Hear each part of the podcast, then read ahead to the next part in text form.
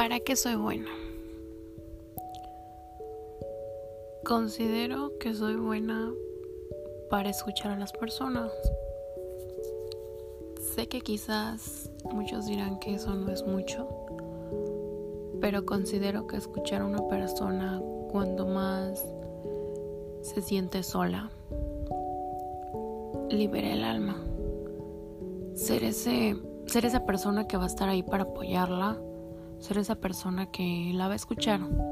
Quizás al momento no le va a dar un consejo, pero que la va a escuchar y después, al razonar su situación, podrá darle un consejo o mínimo unas palabras de aliento.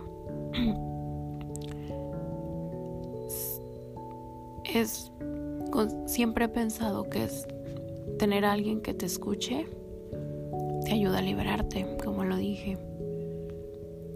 Aquella persona que a veces no que a veces quisiera platicarle a su papá, pero no puede porque quizás ellos tienen otras ideas. Aquella persona que le quiere platicar a su mamá algo, pero igual tiene ciertas ideas de las personas de antes que tiene miedo a que la juzguen, que se lo calla y se queda solo y siempre tener, siempre que llega alguien que te diga, te puedo contar algo y tú decir, sí, yo te escucho, eso ayuda a liberar esa carga de energía que quizás no está siendo buena para ti. Hay algo que te está trabando en tu te está trabando en tu manera de ser.